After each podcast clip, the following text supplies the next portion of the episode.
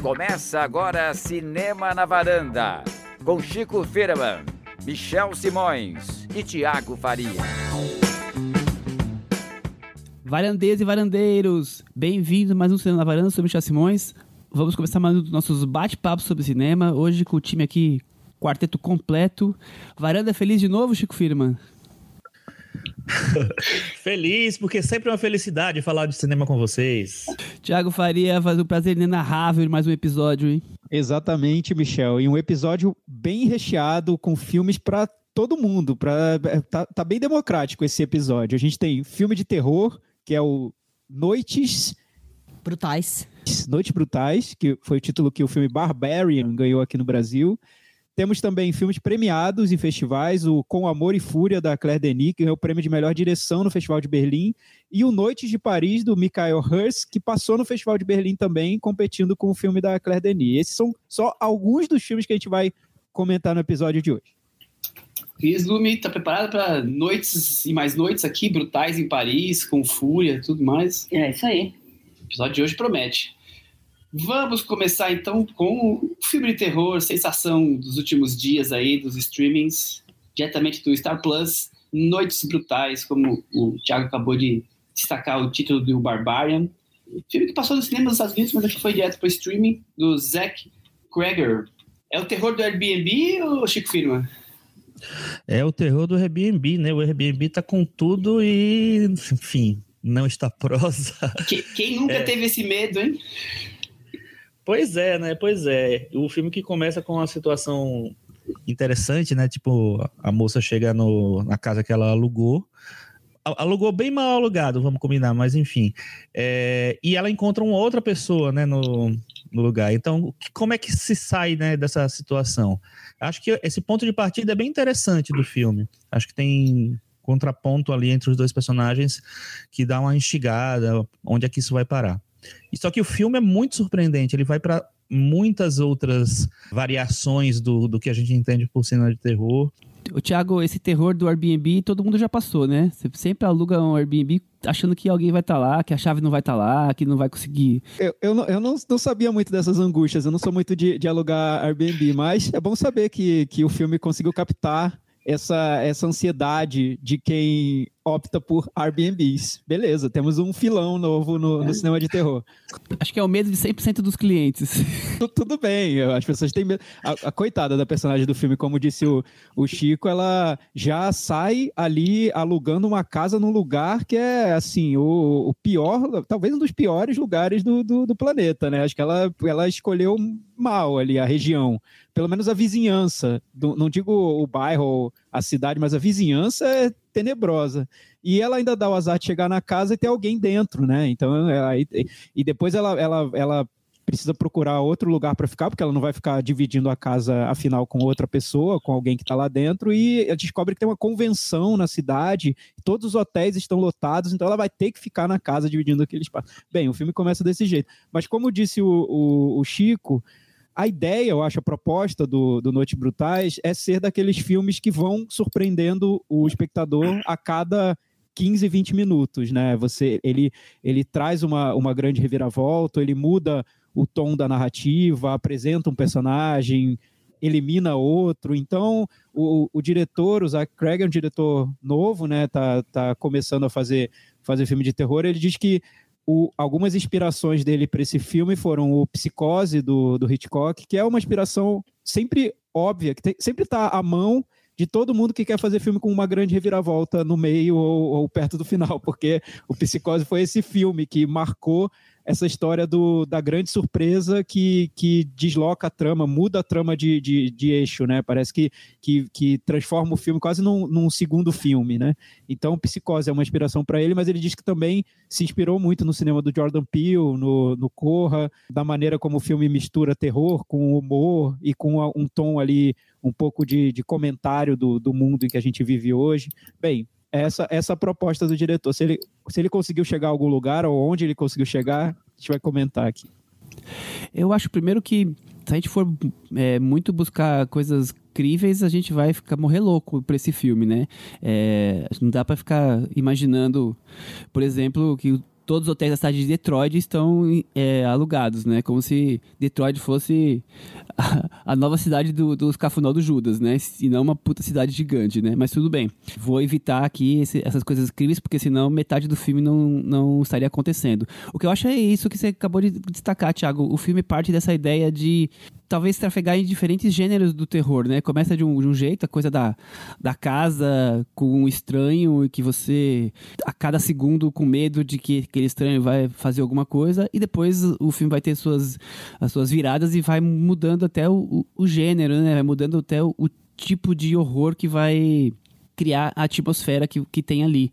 É, eu acho que isso de cara é o que mais desperta e talvez seja o, o motivo que esteja trazendo o filme para essa pequena sensação, essa quantidade de gente, esse falatório, né? as redes sociais agitadas, Chico. É, é um filme que dividiu muita opinião, né? Muita gente achando que ele é um, o, sei lá, o grande filme de terror do, do momento e muita gente achando que ele é bem bagunçado demais. Eu acho que ele tem muitas ambições e eu acho que por isso é bem interessante quando um diretor faz um filme que, que é arriscado mesmo, porque é um filme que, como a gente está comentando aqui, ele muda de tom, ele muda de subgênero de terror, essa coisa engraçada do, do, cinema de terror atual, né? Esse, é trazer o humor incorporado, ao mesmo tempo que ele, ele quer fazer comentários sociais, é, que fica mais claro, é, principalmente no final do filme, não dá para falar, mas enfim, é onde eu acho que ele se aproxima, pelo menos em, em, no que ele quer do cinema de Jordan Peele, como o, o Tiago lembrou que o, o, diretor mesmo fala que o Jordan Peele é uma, uma referência para ele. O que eu acho é o seguinte, assim, Reviravolta é é uma coisa clássica em, em, em, filmes de terror, em histórias de terror. Então, ter reviravolta não tem problema, assim. O que eu acho assim, é que o filme ele lança tantas ideias que às vezes eu acho que ele não consegue parar e, e se dedicar a uma a, a cada uma especificamente para poder desenvolver aquela ideia. Porque ele tem ideias muito boas ao longo do filme. É, e principalmente dentro do gênero. É legal que tenha um, um, um, filme que queira ser muito vivo o tempo inteiro, trazendo é, ideias novas a cada momento, assim. Só que, a, como ele não, para mim, como ele não para para desenvolver cada uma dessa, dessas ideias que ele tem, é, ele termina meio que passando por cima das coisas. E aí eu acho que o filme termina não conseguindo construir uma coisa realmente original como ele se pretende é, a fazer. Então, é, é um filme para mim que eu acho que ele não. Ele é meio truncado nesse, nesse sentido, assim. A, é, a cada momento ele está lançando uma nova ideia sem ter desenvolvido a, a ideia anterior. O Cris, é, primeiro acho que é bom falar que quem não assistiu o filme, é, não estou me evitando os spoilers, mas alguns. Esse, tipo de filme que é o ideal você assistir sem saber de nada. Então, quem não assistiu, para, vai lá, assiste e volta aqui. É, mas o filme começa com aquela coisa, meio dormindo com o inimigo, meio romancezinho, Georgina Campbell e Bill Skarsgård. Aí, de repente, me aparece o Justin Long, me aparece. É, crimes sexuais em Hollywood, e aí o filme parte para a segunda fase dele e tudo mais. O que você achou de Barbarians, Noites Brutais? É, principalmente em relação a quando ele vai chegar à segunda parte, ele começa a ser aquele filme mais é, como é que eu posso dizer? Ele não tem mais sutileza, vamos dizer assim. Ele, né, a coisa da, da escuridão, do que está sugerido, cai completamente, principalmente na segunda parte. Não tem mais o que você. Não, não que você ter dúvida, mas você está vendo qual é o, o seu problema, vamos dizer, né? Então, isso para mim deixa me, menos interessante, na minha opinião. Eu não tenho tanta. Assim. Quebra o mistério, né, Cris? É, quebra o mistério, então para mim já, já passa a ser menos interessante. Mas ele mantém um, um, um clima de, de expectativa, né? De tentar você entender as motivações, o que está acontecendo. Mas aí, aí, sem querer dar spoiler também, mas aí a história é bem frouxa também. E aí você fala, bom. Caímos no tema de maternidade, Tiago Faria. Então, Michel, falar de, de maternidade nesse filme seria dar um pouco de spoiler, né? Eu acho que, eu, que quem não viu o filme, aí eu concordo com você, quem não viu e quer ser surpreendido por todas as reviravoltas, acho melhor dar um, dar um pause no podcast adiantar um pouco a conversa para pegar o próximo filme, porque é difícil evitar alguns comentários que, que possam atrapalhar a experiência de quem quer ver o filme sem, sem saber o que acontece. Mas o que o, a impressão que eu tive com o filme é que é, eu acho que ele é ambicioso, sim, eu concordo com, com o Chico, ele quer, o diretor quer colocar muita coisa dentro da trama, quer falar sobre vários assuntos, remeter a vários gêneros, mas eu vejo assim uma estrutura que é quase como se fosse aquele, aqueles joguinhos de, de criança, de que cada um escreve uma parte da história e passa para o outro completar, sabe? Então, a, a, uma pessoa escreve o início da história, aí passa para a segunda, que completa, aí passa para a terceira, que faz o resto. Tá?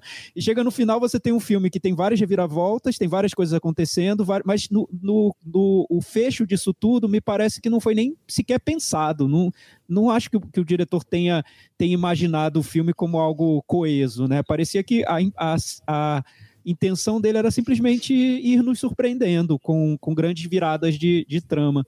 E aí, quando eu fui ler uma entrevista com o diretor, depois de ter pensado isso, né, na estrutura do filme dessa maneira, o próprio diretor confirmou isso. Ele disse que ia escrevendo o roteiro e a cada ponto que ele, que ele encontrava algum, alguma situação que parecia diferente, ele tentava se surpreender e trazer uma virada. Então, é, é isso. O filme me parece exatamente isso. Mais uma, uma brincadeira que é surpreendente mesmo. Tem, tem pontos que são criativos, diferentes, mas que no fim das contas me parece um pouco inconsequente dentro do gênero. E também tem um, alguns momentos mais didáticos do filme que me incomodam. Por exemplo, ele do nada, sim, de uma maneira super aleatória, ele para o filme para trazer um flashback que só serve para explicar o que seria a, a, trama, né? Só serve para dar uma, uma orientação, como se fosse o, o Wikipedia da trama, né? Entenda o que, o que aconteceu. Aí depois ele volta do flashback também de um jeito nada que, que, que, não me parece consciente dentro da trama, me parece mais aleatório. E aí no finalzinho do filme, lá no finalzinho, no, no quase no, no, epílogo do filme, ele tira da cartola um personagem que explica o que, o que aconteceu. Ele dá uma explicação, ele fala, ó, isso que aconteceu foi por causa disso, disso e daquilo. Não sei, eu acho que para um filme que quer ser tão tão surpreendente, tão diferente, tão inventivo, me parecem saídas bem fáceis, né? Você colocar algo muito didático dentro da trama para explicar o que aconteceu. E, e explicações desnecessárias, né? Eu, eu acho que é um filme que tá louco para se surpreender, mas ele usa é, tantos, tantas ferramentas que o que ele faz é, é, dar uns sustinhos no começo e depois fazer, como a Cris falou ali, é, você fica já sem, o, sem a novidade, só, só acompanhando qual vai ser o desfecho dos personagens. Eu, eu pouco me, me surpreendo realmente com, com um filme em si, assim, como o, o resultado final, sabe? Eu acho que é um, é um filme mais. tá mais para agradar para quem viu pouca coisa e aí acha aquilo surpreendente do que realmente é, ser um filme que vai ser inovador, diferente e vai causar um, um grande tchan no cinema de terror dos anos 2022, o Chico. É, eu, eu, só, eu só discordo que eu acho que no final ele tem um, um, um, comentário que ele quer fazer e tal. No final a gente descobre que o filme é sobre uma outra coisa que não é muito bem desenhada ao longo do filme inteiro, do, do, da história inteira, que vai ficar mais a, a mensagem, o, o, o significado do, do filme ali, eu acho que ele vai ele deixa muito pro final, assim. E aí eu concordo com o Thiago. O flashback é, é o começo dessa explicação de uma coisa meio didática e tal, e termina com o, perso o personagem final, que aparece mais pro final, é, explicando o filme. Então, mas assim, eu acho que no final ele chega ao comentário que ele quer fazer. Enfim, que envolve discussões muito contemporâneas, enfim, sobre questão da mulher, etc. Mas é, eu acho que não tem um desenvolvimento de, dessa parte que poderia existir talvez desde o começo do filme. É, para mim, a primeira parte do filme, onde os personagens da Georgina e do Bill Skarsgård estão é, se conhecendo é muito mais interessante do que o filme se torna depois. Eu acho que tem coisas interessantes na, na segunda parte também, mas a primeira parte para mim ela está sendo construída muito bem ali. Numa, uma, é, é mais tradicional, mas assim é, é bem interessante. Onde é que ele vai chegar a partir do encontro daqueles dois personagens? De, aí depois eu acho que fica um pouco, não vou dizer mambembe, mas, mas eu acho que não tem uma ele não dá uma atenção, atenção devida aos aspectos que ele vai valorizar lá no final. Então, o filme parece que, como o Tiago falou, saca da cartola uma coisa, que é justamente a mensagem que ele quer passar. É, é como é, eu senti isso também, Chico. Eu acho que tem a mensagem, mas a impressão que eu tenho é que o filme não faz por merecer essa mensagem que ele quer passar, porque tá tão jogado, né, que, que parece algo que que é, é uma intenção que o, que o diretor não está conseguindo concretizar direito dentro do filme. E aí eu volto ao que o Chico falou lá no, lá no começo da conversa. Parece que ele não dá tempo para que isso se desenvolva na, na narrativa, né? Ele quer é tão, é tão ansioso nessa história de nos surpreendendo que quando chega no ponto do tema que ele quer, quer tratar, o tema não, não aparece tão bem. E, e também tem um personagem que aparece no, no, logo na segunda parte do filme, que é esse personagem que tem um tom mais cômico e tudo mais, que esse personagem também tem uma mensagem que o filme quer exibir essa mensagem desse personagem, porque ele está envolvido numa denúncia de, de assédio sexual e tudo mais. E só no finalzinho que o filme vai tentar amarrar esse personagem, mas também não dá tempo para que, a, que essa mensagem se, se desenvolva, né? Assim, para não dizer que eu, que eu não gostei de nada no filme, tem, tem um ponto no filme que eu achei bem curioso quando eu estava assistindo, que o filme se passa numa casa, você não sabe exatamente o tamanho dessa casa, como o que tem dentro da casa. Você no início você imagina que, que o personagem masculino do filme seja o vilão da história, enfim, ou que tenha alguma que ele faça alguma coisa ali dentro daquele, de um dos quartos da casa. E, e eu acho legal como o filme vai se abrindo e abrindo a casa para o subterrâneo, né? O filme vai vai descendo, vai, vai, vai cavando a, a trama, né? Então a casa vai se abrindo para baixo. E, é, aquele, aquele cenário ele, ele se torna cada vez maior, cada vez mais mais surpreendente até na, na maneira como ele é construído, na, na arquitetura dele. Isso, isso eu achei uma saída visualmente criativa do filme. Eu gostei muito dessa parte. Pena que ela dure, sei lá, 10 minutos. Por aí. E não mais que isso. Mas essa, essa ideia de, de ir desdobrando a casa de maneiras inusitadas eu achei, achei boa. Acho, acho que vale. Aliás, porque, até porque casa é um elemento muito comum em filme de terror, né? A história da casa assombrada, casa misteriosa. E acho que ele, ele, ele toma aí uma decisão que eu considero a decisão criativa do filme. Muito bem, vamos para a nossa definição das cotações. O filme fica na varanda, se pendura ou cai. Chico Firman. Para mim ele fica pendurado porque eu acho que ele tem algumas ideias boas, mas não, não acho que ele execute elas tão bem assim não. Eu também deixo ele pendurado, Thiago, e você? É, para mim tá, tá pendurado na varanda. Pendurado. Pendurado. Com isso, o Escutar está aqui penduradinho no meio da cidade de Detroit. Vamos partir agora para os filmes que estiveram nos festivais, né? Vamos falar sobre Claire Denis, sobre Com Amor e Fúria, filme que passou em Berlim, foi premiado. E eu quero saber agora do Thiago Faria, o que, que ele achou do, do, novo filme, um dos dois filmes da Claire Denis desse ano, né? Que estava é, estreando nos cinemas agora. É, são, são, são dois filmes que ela fez no período da, da pandemia e ela retornou premiadíssima, né? Porque o Com Amor e Fúria ganhou o prêmio de melhor direção no Festival de Berlim. E o filme seguinte dela, que é o Stars at Noon, passou no Festival de Cannes e ganhou o prêmio do júri. Acho que é foi o segundo maior. Acho que o Grand Prix, né? Acho que foi o Grand Prix, é. Então, é uma diretora que por muito tempo foi uma diretora cult, mas pouco reconhecida em festivais. Nesse ano ela deu uma virada e se tornou um nome super premiado. Bem, são, são dois filmes bem diferentes. A gente vai falar do, do Com Amor e Fúria, que é o filme mais urbano dessa, dessa dupla, né? O filme sobre relações entre relações amorosas e, e, na verdade ele se compõe em torno de um triângulo amoroso, né? A diretora nesse caso ela volta uma parceria, ela retoma uma parceria com a escritora Christine Angot, que escreve o roteiro desse filme e que tinha escrito também o roteiro do Deixa a Luz do Sol Entrar, que foi outro filme que a Claire Denis fez com a Juliette Binoche. Então, dá para você pensar numa conexão possível entre esses dois filmes. São filmes bem diferentes no tom, no, no, que, no que os filmes querem. O Deixa a Luz do Sol Entrar, a gente comentou aqui na, na varanda também. É um filme que me parece muito mais irônico na maneira como ele lida com, com as relações amorosas. Ela busca um tom até mais de leveza um pouco. A, a personagem da Juliette Binoche tem uma relação com uma cartomante no filme, e isso define um pouco os rumos da trama. Esse novo, ele tem um tom um pouco mais, mais tenso, um pouco mais claustrofóbico até, que, que combina com esse período de, de pandemia que a gente passou, né? Então, é esse o contexto do filme, Michel. O Chico, eu acho interessante essa é, proximidade de dois filmes da Claire Denis com a Juliette Binoche, com tratando de alguma forma amor, liberdade, uma mulher mais madura, né? É, diferentes histórias, mas colocando em foco uma mulher já com com essa maturidade e vivendo os seus, seus amores, os seus, os seus ups e downs aí nos relacionamentos. É, eu acho, eu acho que é um filme que tem algumas coisas bem promissoras, mas não sei, eu acho que fica faltando um toque Claire Denis mesmo ali, sabe? Não sei, eu, eu acho que é, o filme aposta muito nos atores, e isso é bom, porque os atores são ótimos. A Juliette Binoche, em, em especial, está muito bem.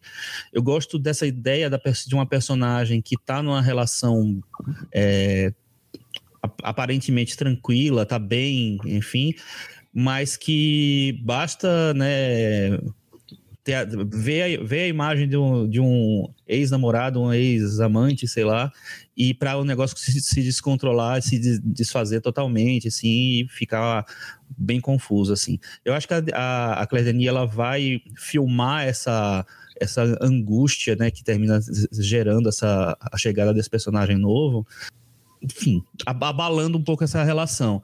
E só que eu não sei, eu, não, eu acho que às vezes o filme exagera um pouco na tentativa de retratar esse, essa, essa, essa coisa nervosa. Então tem uma relação que é filmada meio no no grito mesmo e na câmera tremida e tal. É, eu acho que passa um pouco do ponto, assim, e para mim foge um pouco das, das coisas que eu mais gosto da Claire Denis. É, não, é um, não é um filme que eu coloco lá nos melhores filmes dela, não. Eu, como eu falei, eu acho interessante isso de colocar a mulher como o, é, o centro de, dominador, digamos assim, da questão é, sexual da, da, história, né? Ela tá ali atraindo e dominando o, o, os dois homens, é, que a gente não vê tanto assim comparado com o, o homem ser o centro, né, do, do relacionamento e, e, e, infidelidade e tudo mais. Acho interessante trazer a questão do tipo, qual o grau de sentimento que fica de alguém que você já teve relacionamento do passado, que você já amou, alguma coisa assim, mas eu acho que morre nas ideias, porque acho que é um filme que realmente tenta colocar na imagem um sentimento que os próprios personagens não, não me parecem estar vivendo, essa coisa flor da pele, essa coisa da câmera tremendo, e depois ele ainda vai é, resgatar uma história é, ali social com o filho negro de um personagem, tem uma paixão ali relâmpago da Matt Diop, que fica uma coisa totalmente separada que não, não se encaixa. Eu acho que é, a Claudine colocou peso demais na coisa dramática e nem e a gente nem vê tudo aquilo ali colocado. Então, é, senti um filme bem desconectado do que ele mesmo tenta vender, Thiago. É, eu, eu concordo com você um pouco, viu, Michel? Porque o que eu vejo no filme, que eu mais gosto no filme, parece ser o que você gostou também, que é um filme que pega um ponto de vista radicalmente feminino, né? Ele vai para uma trama que é típica. É, a gente viu muito essa trama em outros filmes, em séries de TV. A mulher que está no relacionamento e aparece um, uma pessoa do passado, a pessoa, essa pessoa do passado volta de alguma maneira e aquilo mexe com o relacionamento. É o, é o maior clichê que existe de thriller thriller, é, até thriller erótico, né? Você vê isso muito, muito num supercine da vida, né? E o que a Claire Denis faz nesse filme é inverter o, o que seria o, o eixo desse, desse tipo de narrativa. Então, a mulher é que está no comando, as, as sensações da personagem da, da Juliette Binoche, as decisões dela, as incertezas dela é que ditam a narrativa do filme.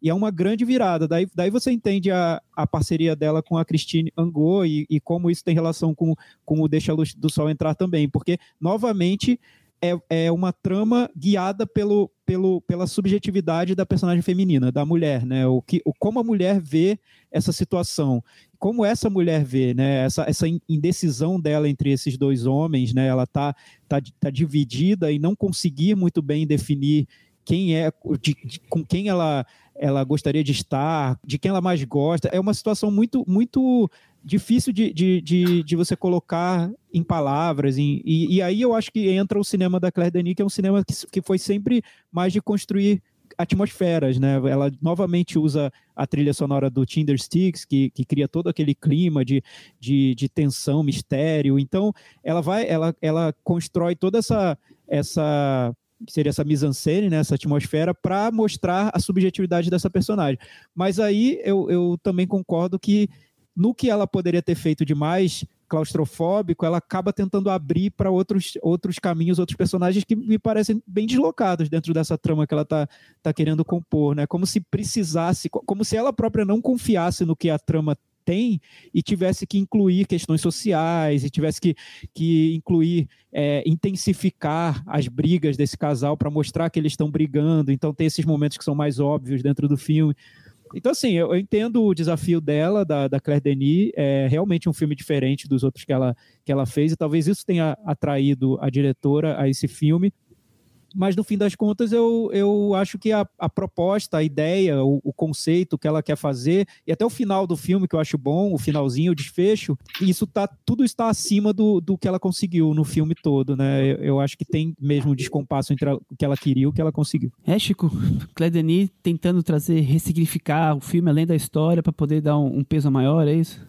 É, eu acho que ela aposta no, no que é mais forte, que é o, o relacionamento dos dois, essa, esse, o lado feminino em, em primeiro plano, mas, como vocês falaram, assim, o que o está fora dessa relação não interessa muito e ocupa, acho que, um espaço desnecessário na trama, na verdade. Assim, acho que a trama podia ser muito mais centrada ali. Eu não sei, eu, essa maneira claustrofóbica visual que ela imprime ao filme, eu acho que podia ser um pouco mais, mais sutil, assim, porque a gente já tem ali muitos elementos que estão é, funcionando para che chegar no, no estado daquela relação que ela quer registrar.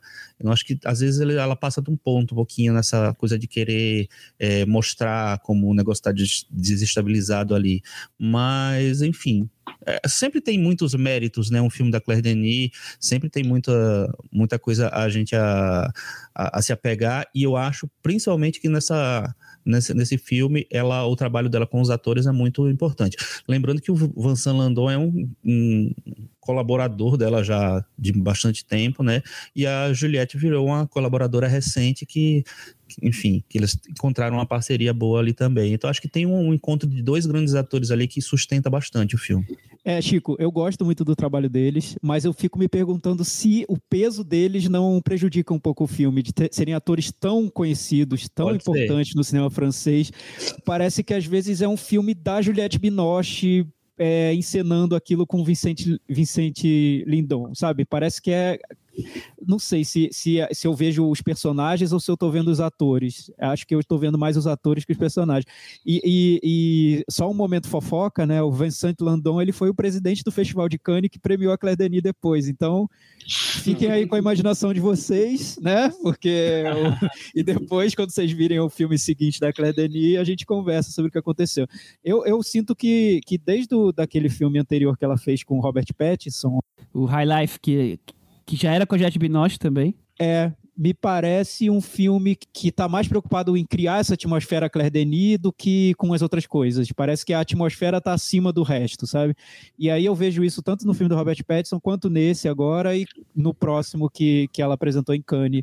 Não sei se a Claire Denis está tá muito na, nessa fase de de acreditar que a mão da diretora vai ser o suficiente para compensar tudo dentro de um filme. E eu não sei, eu, eu, eu sinto que não. Claro que os fãs da Claire Denis vão dizer que sim, mas eu acho que não é o suficiente. Eu também acho, Thiago, também acho que eu que como fã do cinema dela, acho que realmente que a, o peso da mão tá exagerado e aí com isso abafa o que poderia ter de melhor aí no filme. Eu vou deixar ele pendurado, Chico, e você? Eu vou deixar pendurado também. Tiago? Também pendurado. Com Amor e Fúria está ali pendurado junto com Noites Brutais. Vamos partir agora para Paris. Já estávamos em Paris, na verdade, né? Vamos seguir em Paris, agora nas noites parisienses, no Noite de Paris, filme do Michael Hers, aquele cineasta que ficou conhecido como Amanda. Esse diretor, quem tem que apresentar são, são vocês. É, é eu acho que é, é, é, um, é um caso dif diferente, assim, nem sempre acontece no, na varanda de ter discordâncias aqui dentro, né? Uma discordância muito típica, clara, que acontece é em relação ao Hong Sang-soo, que eu adoro, e o Michel acha que não, não valeria esse holofote todo. É mais ou menos o que eu penso sobre esse diretor, okay. que o Michel e o Chico adoram. Então acho que é bom que vocês comecem a falar sobre. É o nosso Hong Sang-soo, Chico. é, na, na, verdade, assim, eu adoro Amanda. Eu, eu, não vi os outros filmes dele. Eu só vi, eu acho que eu só vi esse. Ele tem mais um, acho que o The Summer Feeling.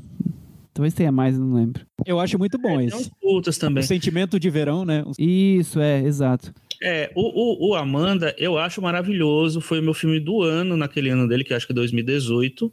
É, acho que estreou em 2019. A gente falou aqui sobre o Amanda muito. Enfim, o, o nosso amor está registrado por ele, né, Michel? Exatamente. Quem quiser ouvir esses episódios antigos vai entender. O que eu acho mais interessante no Amanda é que o Michael Hurst, para mim, é um diretor e roteirista, né, que consegue ir para esse cinema mais é, pessoal, mais humano, mais carinhoso, vamos dizer assim, que eu acho que tem muitas, é, muitas interpretações diferentes. É, pode ser uma coisa muito mais interessante, mas um, pode ser uma coisa meio gratuita também. Só que eu acho que ele vai de e, e pega aspectos um pouco menos óbvios e consegue para mim tocar meu coração. Hum, muito bem, Chico foi tocado. Eu acho, eu, eu acho, eu acho interessante porque é uma construção que ela, ao mesmo tempo, ela é sedutora e ela não é óbvia para mim, pelo menos. E eu acho que ele reproduz isso no filme novo. Eu acho que o, o, Noite de Paris é um filme muito sobre relacionamentos, sobre encontros de personagens, sobre. A gente tem uma, um rascunho de trama, ou uma trama inicial, mas eu acho que ela é tá subjugada a o, essa coisa do encontro dos personagens e o que sai daquela desse, desse encontro, né? Cada encontro vira um, um, um, uma plataforma para você discutir várias coisas e o mundo, de uma maneira geral. É, é muito mais do que um filmezinho de roteiro que está preso a uma historinha. Eu acho que ele, isso, para mim, tem me interessado muito no, no cinema nos últimos tempos. Assim, muito menos o, o filme que conta uma história do que o filme que mostra uma atmosfera, uma sensação, é mais aberto a, a, a se incorporar. Eu acho que isso, para mim, me seduz muito no, no cinema do Michael Hurst. É, eu concordo totalmente com o que você falou. Eu só queria corrigir o que eu mesmo comentei aqui. Ele tem mais do que filmes do que, do que os três. Ele tem outros vários médias e um outro longa. Então, tem uma carreira que a gente, que a gente não, não, ficou tão conhecida. É, mas eu concordo totalmente com. É um cinema que me, me faz sentir as coisas e menos a, a, o que vai acontecer agora com a história. E sim você ficar embarcado. Esse filme, então, me deixa realmente bem ali envolvido em acompanhar o fluxo daquelas vidas, daqueles personagens e relacionamentos, relacionamentos pessoais mesmo, né? Não tô falando só de, de relacionamentos de amor, não, mas assim, em relação de amizade, em relação pai-filho, no caso aqui mãe e filhos, quer dizer, é, e também questões amorosas, é, relações de trabalho, eu acho que tá tudo ali, ele consegue, vai como se fosse nos abraçando ali e falando, vem aqui comigo, vem, vem acompanhar essa, essas vidas desses personagens aqui por esse período desse recorte que eu tô fazendo. No caso, ele tá fazendo um recorte dos anos 80, inclusive, então até tem uma coisa mais mais de época, né? Talvez esteja ligado ali às memórias de infância dele. Estamos falando de rádio, uma coisa que todo mundo acha que vai morrer, mas nunca morre, né? Tá, tá aí até hoje com, com sua força e, e a coisa mais das noites solitárias, né? Acho que talvez isso é uma coisa que não está mais tão ligada, que as pessoas ficavam solitárias, não tinham sua internet e ficavam ouvindo rádio e tinha aquela, aqueles programas de mais conversa, né? Aquelas longas é, leituras de cartas, leituras de comentários, algum ouvinte que ligava, coisa que remete desde o, daquele primeiro ou do segundo comédia romântica do, do Tom Hanks com a Meg Ryan, né? Então, é, essa coisa do de você encontrar a sua uh, diminuir a sua solidão através do rádio. Então eu gosto muito como ele consegue abraçar os seus personagens e, e me fazer ficar interessado no fluxo do que está acontecendo naquelas vidas, Thiago. Expliquei? Sim, Michel, tá? a gente ficou muito bem. O que, o, que eu, o que eu vejo é que, nesse caso, o diretor quis fazer um, um filme de época, né? Um filme dos anos 80. Acho que esse foi o, o desafio dele nesse momento, o que o, o que pode assim provocar um tem, tem o risco de, de virar um filme simplesmente nostálgico, né? Vamos falar dos anos 80 com, com carinho, o período da minha infância, e aí virar mais um filme sobre, sobre os anos 80. Eu acho que ele da, da, maneira mais digna ele consegue fugir desse tipo de nostalgia mais sentimental fácil, né, do, dos anos 80. Então, ele evita tudo, tudo que, é, que é típico da época e, e ele tenta levar os anos 80 mais pro, até para a maneira como a fotografia do filme é pensada. Ele, ele disse que usou filtros para que simulassem o, os grãos de, de, da película e realmente você nota uma fotografia um pouco, um pouco mais que, re, que remete mais às fotografias de filmes dos anos, dos anos 80. Ele faz referências indiretas ao cinema francês da época, por exemplo, as, as personagens vão ver um filme do Eric Romer no cinema, e tem, tem essa questão da rádio, que é algo que não é tão, tão tão comum em filmes nostálgicos do, dos anos 80, né? Ele, ele cuida muito da, da trilha sonora para não se tornar muito clichê. Então, é, é dá para sentir que é uma, uma, um olhar pessoal dele para os anos 80, e ao mesmo tempo ele usa essa, essa construção da época para contar a história dessa mulher que se vê numa situação de ter que reconstruir a vida dela. Né? Ela está sem o marido, tem filhos adolescentes, ela precisa buscar um novo emprego, então aí ela vai trabalhar numa rádio. Então, a partir da, da construção dessa época e da vida dessa mulher, ele vai criando o, esse retrato dele dessa desse, desses, anos, desses anos 80. Eu gosto do diretor da maneira como ele ele está buscando sempre o sentimental, né? Sem, sem, é, acho que ele busca o sentimental sem o, o excesso, né? Sem, sem ir para o óbvio. Então é, é bem complicado mesmo você ir para fazer um cinema de sentimentos sem escorregar. E eu acho que ele não, não escorrega, ele não, não, não escorrega. Eu, eu, o, que, o que me incomoda um pouquinho nele é que eu acho que às vezes ele vai para esse lado da fofura, que ele foi no Amanda, e nesse também. Tem alguns momentos que você diz, ah, né, foi, foi fácil isso aqui, esse caminho aqui que ele tomou. Por que isso aqui? Mas é um negócio que mais me incomoda e eu imagino que outras pessoas não, não ficarão nada incomodadas com isso e vão embarcar totalmente no, no que ele quer fazer, no que ele quer contar, nessas histórias sentimentais que ele quer narrar. Então, é, eu, eu imagino que não tenha tanto a força do Amanda, porque o Amanda tratava de um tema muito contemporâneo, de uma maneira muito imediata, e que isso trouxe um, uma, uma repercussão grande para o filme. Esse, esse é, é, outra vibe. Outra escala, né? Sim. Eu, eu acho que é um filme mais carinhoso, e mas não melodramático, Chico. É, não, é, é isso que a gente falou. Eu acho que ele foge um pouquinho da, da, de como uma história desse, desse jeito seria contada. Tanto pela perspectiva, quanto pela intensidade que ele põe em determinados detalhes, assim. Eu concordo que ele, que ele busca sempre o sentimento. Eu acho que o caminho que ele busca me interessa muito não acho que é um caminho óbvio, não acho que é um caminho de roteirinho, acho que é um, um, caminho mais aberto, mais de exploração dos personagens, e nisso eu acho que o, a, a construção do, dos personagens, especialmente o da Charlotte Gainsbourg, é muito bom, eu acho ela, ela incrível no, no filme, incrível é ótimo, né?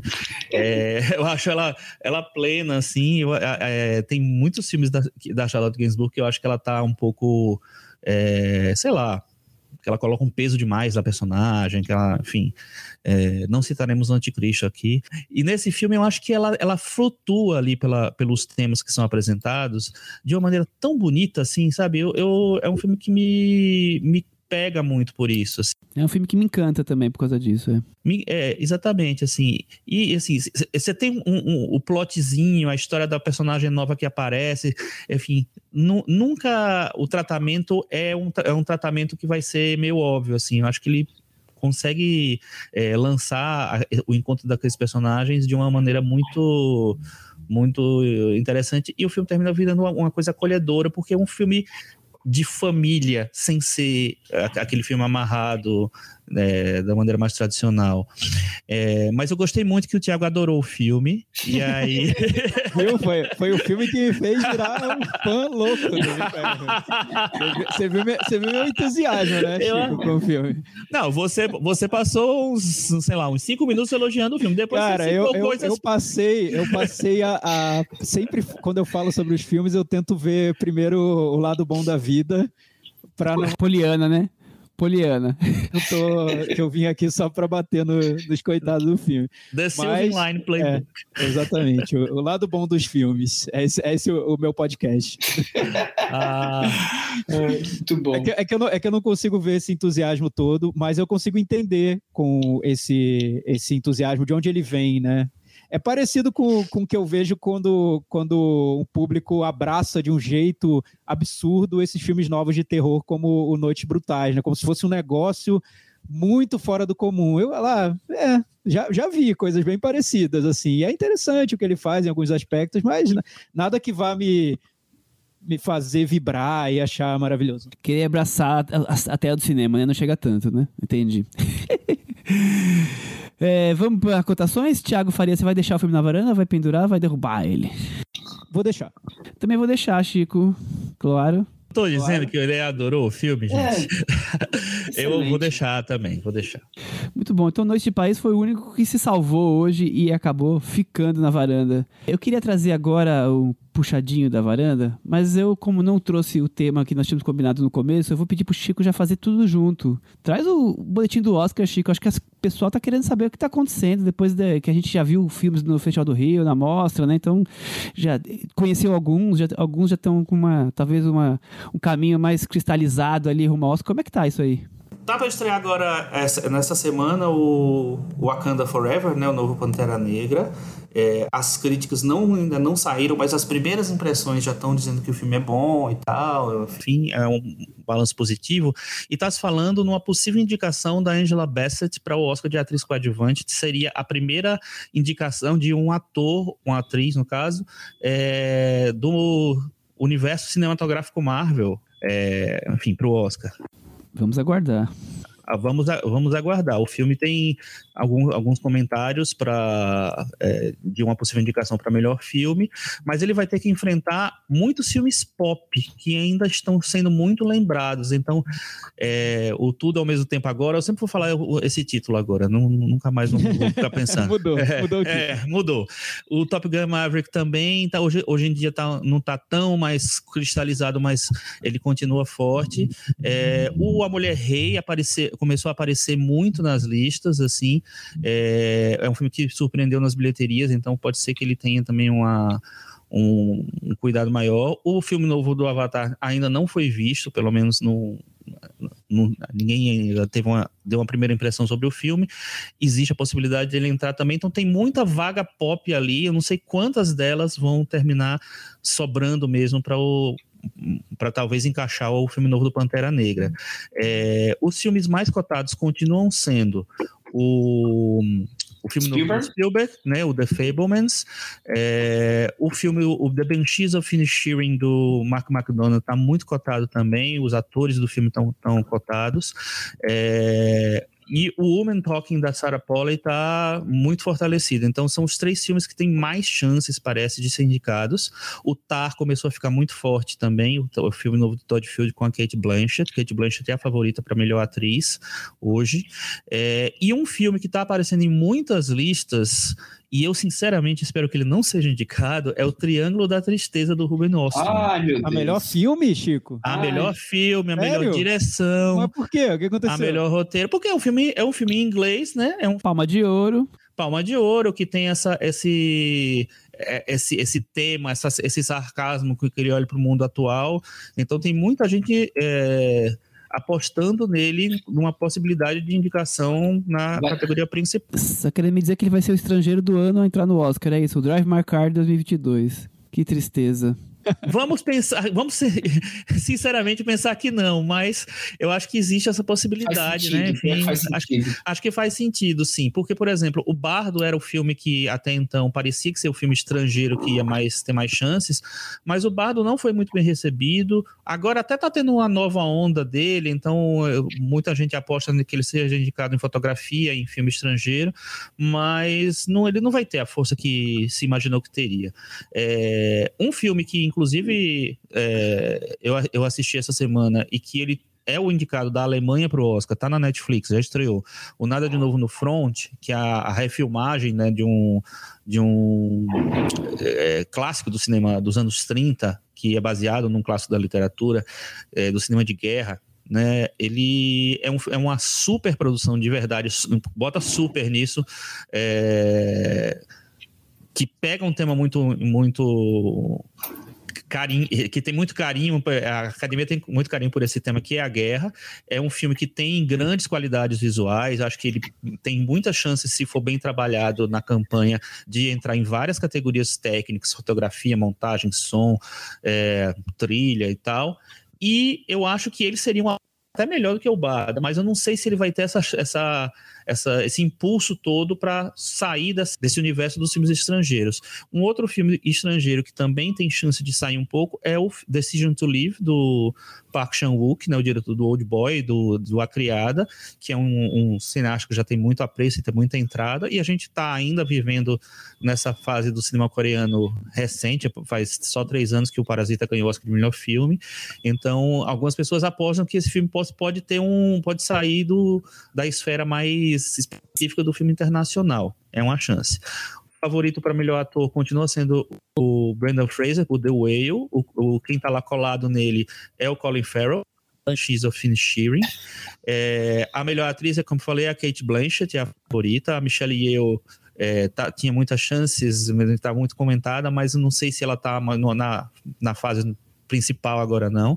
Michelle Williams entrou na corrida pelo The Fablemans, é, é uma, uma possibilidade forte ali. O Kei Rui Kwan é o favorito para melhor ator coadjuvante por enquanto, mas eu acho que à medida que vão aparecendo novos, novos nomes como Brandon Gleeson do Banshees of Inisherin e o Judy Hirsch do, do The Fablemans, eu acho que pode ser que eles, atores mais tradicionais, terminem tomando essa, essa dianteira. E a atriz mais comentada para atriz coadjuvante é a Jessie Buckley, pelo Woman Talking, é, que é um filme feminino, é um filme né, que a Sarah Polley. É, é, é muito interessante a, a, proposta do filme, né? São uma... mulheres que se fazem parte de uma comunidade é, fechada, religiosa, americana. Elas se reúnem porque elas descobrem que todas elas estão sendo vítimas de violência naquela comunidade, pelos homens daquela comunidade.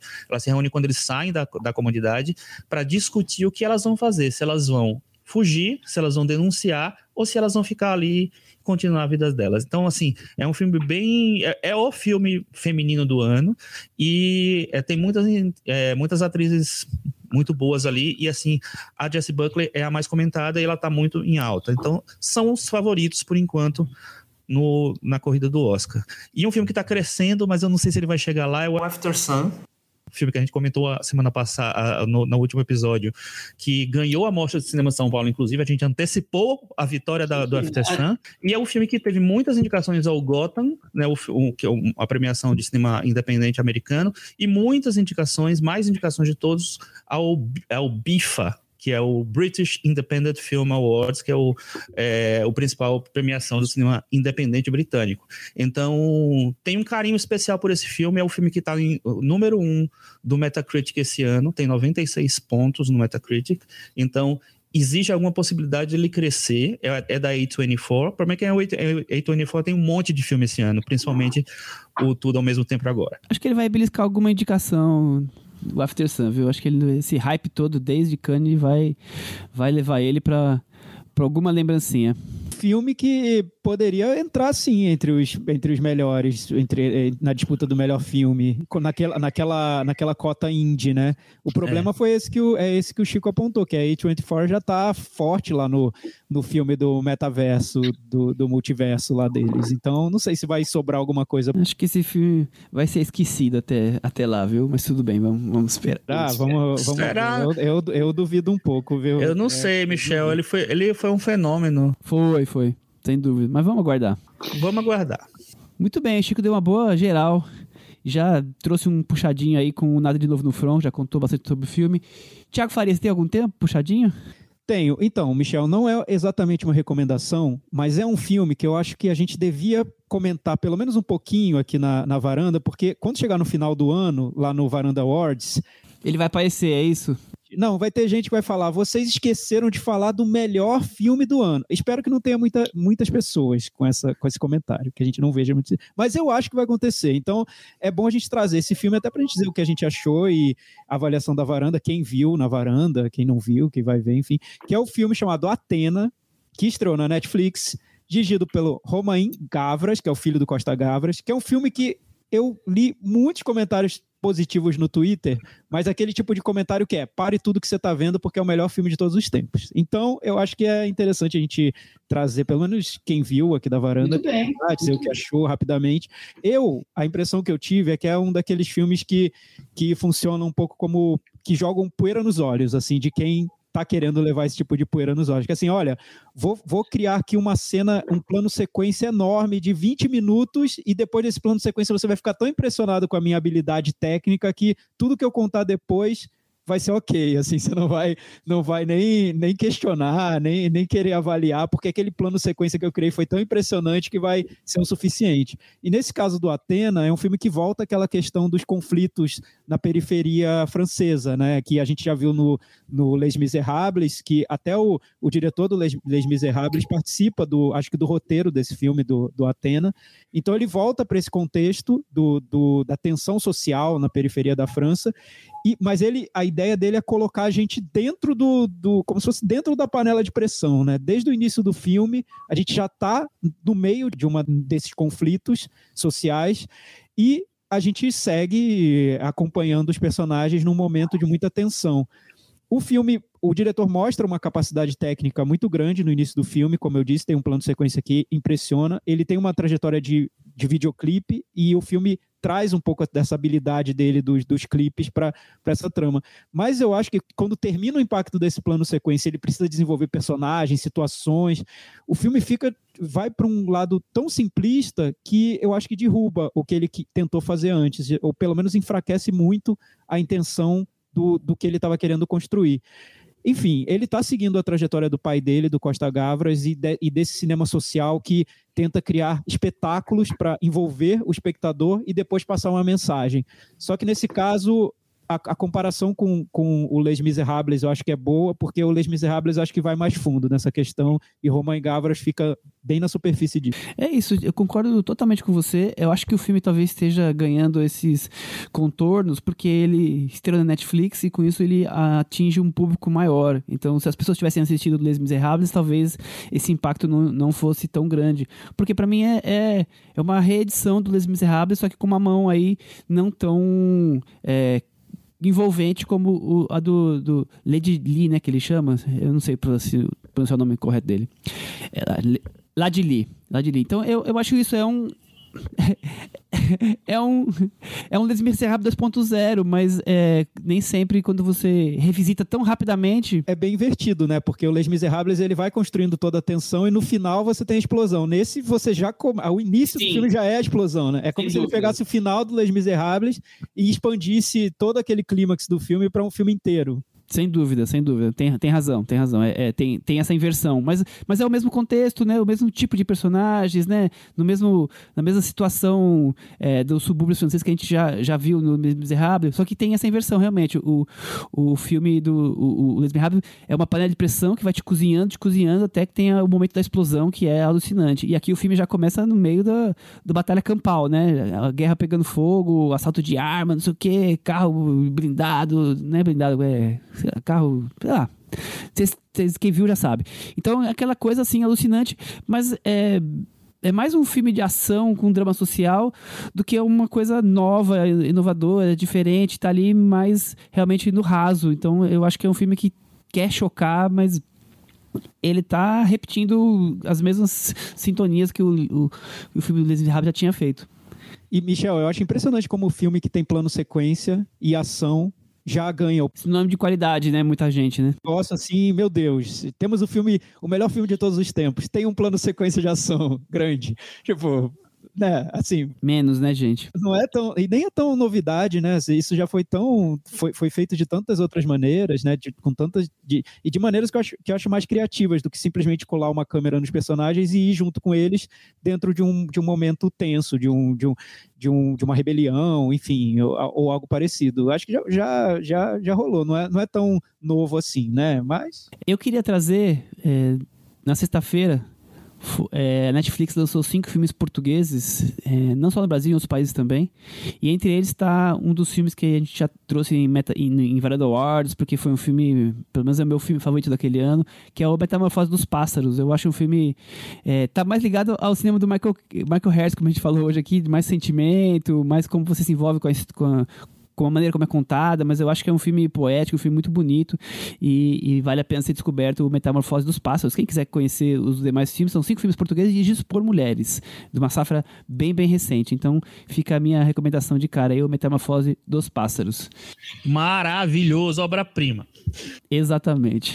É, é, o, é o filme preferido do Michel, né? Da, do ano que foi lançado, né? Sim, 2020, se não me engano, é isso aí. O, o Chico, tem alguma você quer destacar? Você quer trazer algum filme da mostra pra gente não esquecer que a mostra se encerrou esses dias?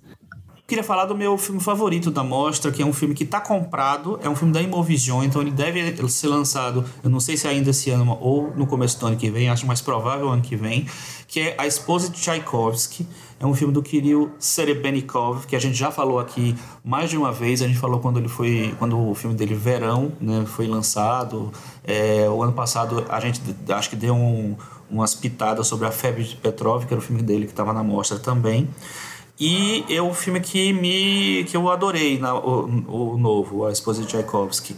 É, o filme participou do Festival de Cannes, da seleção oficial, teve maior polêmica, que era um filme russo, participando no meio da guerra da Rússia com a Ucrânia, então é, teve bastante polêmica, mas eu acho que o, que o, o Kirill ele consegue é, usar as características do cinema dele, que é esse essa liberdade é, de tráfego entre o real e a fantasia é, de uma maneira muito bonita no filme. É um filme que ele é parte de um, de um delírio, né? Ele conta a história da, da, da protagonista, é a, a mulher do Tchaikovsky, como o próprio filme já fala, mas ele vai contar a história de como ela enxergava a relação e o, e o sentimento que ela tinha pelo marido. Então é uma é, que nunca ligou muito para ela. Então ele, ela, ele conta a partir da, da imaginação dessa mulher. Então ele é muito livre na maneira de contar e ele é é, todas as a, o que a gente viu de habilidade técnica que ele demonstrou nos últimos, nos últimos filmes, nesse filme eu acho que ele está pot, totalmente potencializado. Tem uma, várias e várias cenas belíssimas, orquestradas, muito é, uma, uma qualidade visual impressionante assim. É um filme que me deixou muito muito impressionado, gostei bastante. Eu sei que o Michel viu na mesma sessão, sessão que eu na mostra estávamos juntos. Eu, eu não fiquei tão impactado quanto o Chico, mas realmente eu acho que para um filme de época ele consegue ter coisas bem diferentes, ele consegue te atrair de uma outra forma. Então eu, eu gosto do filme, é, gosto de bastante coisa do, do Srebrenikov, mas assim me surpreendeu como ele consegue narrar uma história de época, um, um drama romântico aí é, com, com uma história um pouco diferente, né? Por, por, por esse desprezo total do, do Tchaikovsky pela, pela esposa, mas ele consegue construir com tudo que o Chico acabou de falar aí, de, é, que, que é uma maneira diferente de tratar esse, esse tema, assim, e resgatar um filme de época, né? Aquela coisa da, das situações, das roupas tudo mais. Eu acho que, que é o queria o Serebrennikov sempre dando um jeitinho de fazer algo um pouco diferente. Tiago, alguma coisa da mostra que você queria trazer? Eu acabei vendo pouca coisa na, na mostra, Michel, mas eu acabei eu vi um filme que eu adorei, o filme no, novo da Patrícia Mazui, chamado Boliche Saturno. Esse é o título em português que estava na mostra, mas eu nem sei se ele foi comprado, imagino que não. Acho que não. Acho que vai ser difícil a exibição dele no, no circuito comercial. Mas é, me surpreendeu de um jeito, eh, eu acho que é um, nesse, dentro dessa temática que hoje existe, é muito comum, de diretoras filmando o universo masculino, e isso eu acho super instigante, porque o, o, o, inverso a gente vê muito, né? Que é diretor homem filmando mulheres, filmando o universo feminino. Hoje mesmo a gente falou de um filme de terror que é um diretor homem filmando mulheres, né? Ou, ou questões femininas. Mas o contrário é que eu acho que aí, aí, aí o bicho pega, né?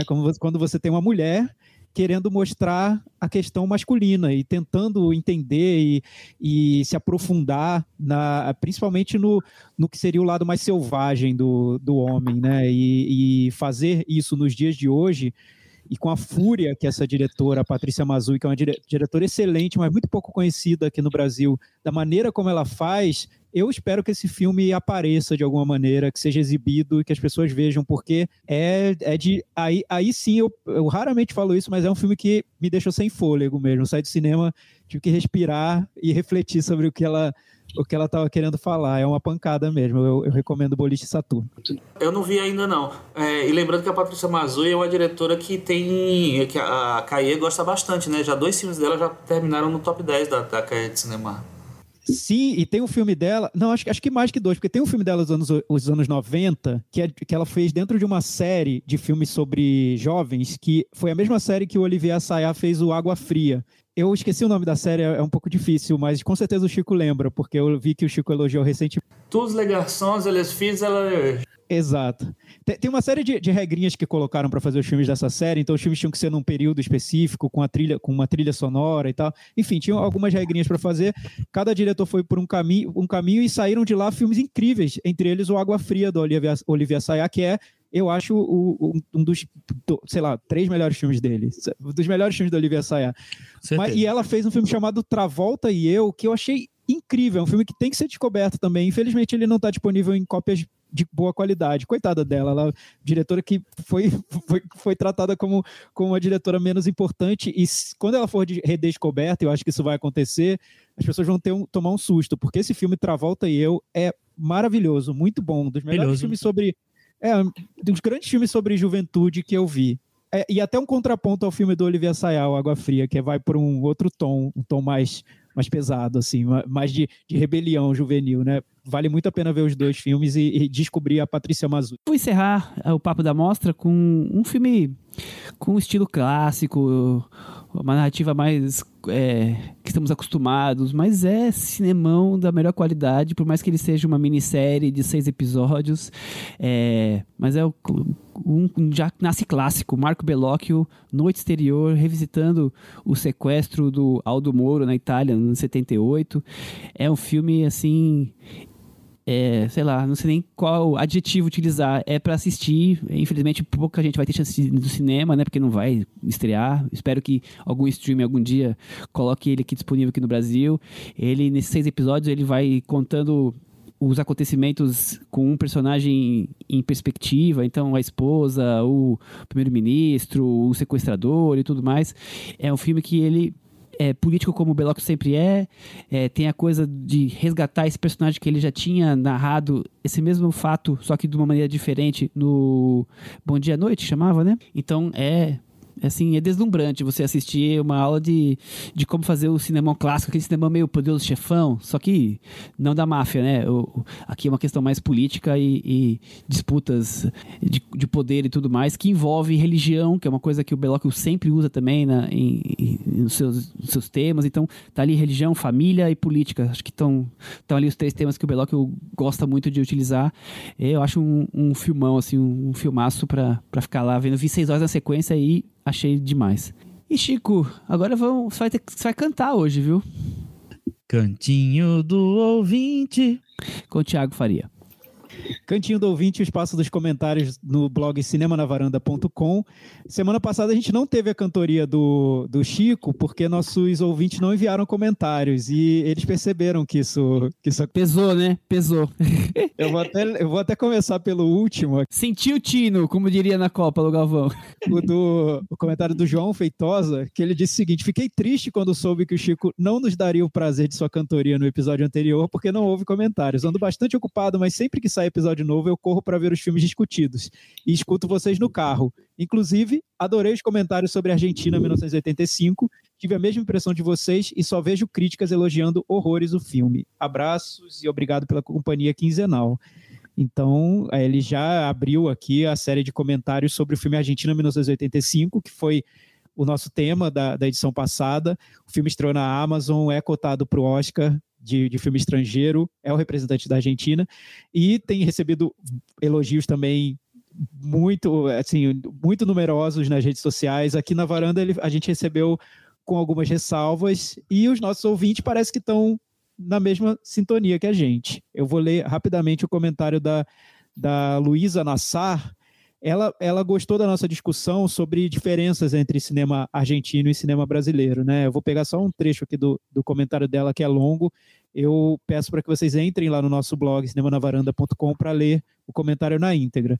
Ela disse: realmente o cinema brasileiro carece de filmes clássicos com grandes temáticas e populares. Quando vamos retratar um período histórico, preferimos escolher uma personalidade desse momento e assim fazer alguns apontamentos sobre a história do país. Isso acontece com Zuzu Angel, Olga, Marighella, Getúlio, Lamarca, e sempre na maioria dos casos os filmes descambam para o melodrama, para uma trama folhetinesca e acabam sempre tendo um resultado não muito satisfatório. Quando não é dessa maneira, são filmes muito pequenos, nichados e bem mais complexos, como O Ano em que Meus Pais Saíram de Férias, Eles Não Usam Black Tie, Tatuagem, Deslembro e por aí vai. não conseguimos fazer o meio termo, ou pelo menos transformar um tema grandioso e histórico em um filme palatável que até crianças possam se interessar. O cinema argentino sabe fazer isso muito bem, e fazer isso é bem difícil, tanto que nosso cinema nunca conseguiu executar essa fórmula com maestria. Não acho Argentina 1985 um grande filme, mas gostaria muito que um dia nosso país conseguisse fazer um filme como esse, da nossa história ditatorial tenebrosa e bater recordes de bilheteria. E quem sabe até ser indicado ao Oscar. Mesmo assim, amo nosso cinema e vou defendê-lo sempre. É isso. Ela lembrou um ponto que a gente não tinha lembrado, que é a história das biografias, né? O cinema brasileiro tem Ama, muita né? biografia e ele geralmente vai por esse, por esse lado do, da, da de revisitar nossa história via biografia, né? Ele conta a história de uma pessoa e, e daí ele narra um episódio um episódio que foi marcante. Isso, isso a gente não tinha lembrado, né?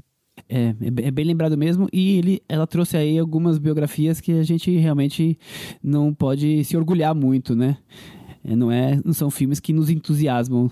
É, o Marighella acho que foi o exemplo mais recente de um Sim, filme que tentou o- ser o Argentina 1985, É, né? e o Um filme que tem, tentou ser popular, tentou ser grande, mas assim, conseguiu um certo público, mas não virou um fenômeno de bilheteria. É, mas, o, por exemplo, Olga, Zuzu Angel, é, é, Getúlio, é puxado, né? Eu gostei do comentário dela. Eu acho que a comparação foi, foi boa. Acho que ela completou o nosso raciocínio, é, indo para esse lance da- realmente que é viraram o padrão do nosso cinema é, histórico, mas eu, eu concordo, eu acho que a gente termina meio, pe- meio pecando por causa disso. Até porque, a- além da tradição de, das biografias, é- é- a gente tem uma tradição de fazer biografias meio que condescendentes, né? Assim, nunca são biografias para revelar o podre das, das, das pessoas. Eu acho que ela sempre te- pega, tem esse, esse é, essa paixão pelo objeto, então que termina é, complicando um pouco as coisas. Mais algum comentário, o, o Temos sim. Te- Tem um comentário que o Jackson fez aqui pro, no, no blog, que é um comentário que é tão legal, mas é tão longo, que se eu, se eu começar a ler esse comentário inteiro, a gente vai ter que abrir um episódio novo só para ele, porque é bem longo. Só que assim, é um comentário incrível, né? Não sei se vocês leram. Você Sim, deve ter lido, Michel. Chico também. Você leu, Chico? Não, não li. Vai, faz Então, então um. entra, entra lá no blog, entra lá no blog e leia, porque é, ele veio aqui para a mostra. Parece que ele encontrou. Eu, eu vou ler, eu vou ler um trechinho. Eu tenho, tenho que ler pelo menos, pelo menos um, um trecho da experiência dele na Mostra de São Paulo. Ele é um ouvinte da varanda, sempre pega as nossas dicas de mostra, mas nesse, nesse ano ele diz que conseguiu uns dias de folga no trabalho e encaixou justamente durante a realização da mostra de 2022. E batata, não pensei duas vezes e decidi me organizar para ir para São Paulo. Passagens aéreas com preços proibitivos me fizeram viajar num leito-cama da Penha. Amigo, eu entendo sua dor, mas é isso. vamos, vamos- segura minha mão e vamos, pro, vamos pegar o ônibus da Penha. Leito-cama da Penha, viagem de ida e volta, que se mostrou até muito agradável. Hotel Ibis Budget, que me fez pensar de como um banheiro pode ser tão pequeno. Muito bom. Perrengue, perrengue da Mostra de São Paulo. Três dias, 12 filmes, correria entre o Fei Caneca até Augusta, depois ao IMS e acabando no Cine Sesc. Tudo pertinho, mas percorrer cada distância dessas em cinco minutos foi até engraçado. Ah, num dos dias fui do Marquise, que é o cinema que fica lá no Conjunto Nacional, até a Cinemateca de Uber, né? E graças à presença de uma das montadoras da produção do filme lá na Cinemateca, o que gerou atraso no começo, eu não perdi o início da sessão do excelente Joyland. Eu gostei, porque ele resumiu muito bem num parágrafo os perrengues de quem vê a mostra. Só Logística, né? É. de, ter que, de ter que sair de um filme no, no cinema e ir para outro que fica no outro cinema. É, Em tese, ali na programação, a gente acha que vai dar, né? Sempre acha, ah, vai dar. Pô, tem cinco minutos entre um filme e outro. Claro que Essa caminhadinha frecaneca Cinesesc aí na subida realmente nunca dá o tempo que você planejou. Depois dos 40, então, meu filho. Esses 10 minutinhos você nunca consegue cumprir. é. então. Não, já era. Que 40? Que meia hora. Aí, aí ele fala: foi ruim? Imagina, adorei. Amigos, familiares e minha esposa, que gosta muito de cinema e que não pôde ir junto, segundo ela, graças a Deus, acharam uma loucura tudo que ele viveu. Eu já acho que o que me moveu até a maior cidade do Brasil foi um gosto pelo cinema, que talvez seja o que vocês sintam quando assistem a variedade de filmes que assistem. E assim fazem um programa de comentários com disciplina e qualidade como Cinema na Varanda. Mais uma vez, parabéns e obrigado. Não sei explicar o Cinema na Varanda sem adjetivos superlativos, pois a disciplina para fazer os programas praticamente sem interrupção nesses mais de seis anos é extraordinária, além da qualidade e dedicação. Sério, vocês são demais. Obrigado. Valeu, Jackson. Olha, esse, comentário só não vai entrar, só não vai ganhar o prêmio Henrique Miura, porque vão dizer que a gente está puxando o nosso. Sardinha para o nosso lado. tá, então ele diz que na mostra de 2022 ele assistiu a 12 filmes quatro por dia, começando às duas da tarde, indo até sei lá que horas. E acho que, para além de todo o envolvimento e emoção do presencial, eu gostei mais da seleção de filmes que tinha visto ano passado, no qual vi 19. Filmes como Pedregulhos, O Compromisso de Azan, O Atlas dos Pássaros, Espírito Sagrado, Bergman Island e Azor foram melhores que os que eu pude ver nessa edição. Bem verdade, sendo justo, gostei muito de Boy From Heaven, Alcarrás, Joyland, As Oito, As Oito Montanhas e Fogarel, mas acho que menos que os de 2021. Então ele falou que, apesar dessa sensação boa de, do presencial, ele preferiu a seleção do, do ano passado. É, ele termina com amigos, Chico, Michel, Thiago e Cris, obrigado, prometo aparecer mais, mas caso aparecer mais aqui no blog, mas caso eu não cumpra, fiquem sabendo que estarei ligado aqui do lado de cá, curtindo a sétima arte, tal como vocês também curtem. Legal. E ele agradeceu o Chico por, pela mão que ele deu para ajudar no app da mostra nesse ano. É, Olha aí, legal. sempre meio complicado. É. Ele vai esquentando, né? Eu gostei esquentando. da descrição dele porque me lembrou de quando do, dos, dos meus primeiros anos de mostra de São Paulo. Era exatamente isso. Ele descreveu, tipo, perfeitamente. Hoje eu não consigo fazer isso porque eu não consigo. Eu vim morar em São Paulo, mas aí eu passei a ver menos a mostra, porque eu tenho que conciliar com o trabalho e aí eu não consigo, com férias, enfim. Mas eu lembro de quando eu morava fora de São Paulo e eu vinha para a mostra, era, era exatamente esse perrengue, ficar num hotel muito ruim, é, viagem cara e ficar correndo de um cinema para outro, queria aproveitar absolutamente tudo, porque aquilo seria a única oportunidade de ver todos uhum. aqueles filmes. O legal é que fica além dos filmes, fica uma experiência, né? Então isso que é muito legal, né? Além dos filmes. Você assiste o filme no cinema na sua cidade, na sua, na sua casa, você viu o filme, né? Aí você tem toda uma experiência que ele está contando aí e que todos nós vivemos várias vezes, né? Isso é sempre muito gostoso. É o, acho que o que faz diferente o, os festivais que você pode frequentar algum dia. Sim, e... eu, eu, eu, tenho algumas lembranças pontuais assim na mostra que ficaram muito fortes para mim. Por exemplo, teve um filme que eu tive que sair, correr para ver outro, que é muito comum na mostra, né? E aí eu peguei uma carona com o Michel e tinha mais, sei lá, umas três amigas do Michel dentro do carro, tá todo mundo super apertado, aquela coisa, e todo mundo com fome, porque já não comia há muito tempo vendo já no terceiro, segundo filme. Aí alguém abriu uma sacola de balinha, sabe? De balinha de morango, sei lá, e começou todo mundo a comer balinha e, e aquela coisa, e, e abre um doce, abre uma, uma Maria Mole, vai. Eu, eu, aqui, ali no meio do caminho, uma corrida para chegar no outro cinema para ver o início da sessão. E aí a gente chegou e eu cheguei assim, meio. Sabe quando você tá atordoado de sair de um filme, entrar num carro, comer balinha, comer mais. Eu já tava ali quase enjoado, aí começou um outro filme, sabe? Você fica naquela angústia. Enfim, eu lembro dessas cenas pontuais, são, são muito inesquecíveis curioso, da mostra. Muito curioso. Eu lembro porque elas aconteceram ontem para mim. É, o, Chico, o Chico ainda tá, ainda tá nesse fluxo. Ainda tá é, nesse cinema de fluxo. Não sei se sairei. Olha, temos um comentário do Igor, que ele fala que tem, tá muito de acordo com a gente sobre o filme Argentina 1985, um filme importante para o momento, mas que senti falta de entender melhor as motivações daquelas pessoas e um pouco que o filme mostrasse mais as reações da população em relação ao que foi decidido no tribunal. E aí ele pergunta se a gente viu Noite de Paris, que ele achou um filme bonito. Então, Igor, a gente Respondemos. falou sobre Noite de Paris nessa edição agora. Então é isso, né? Até o próximo episódio. Tchau!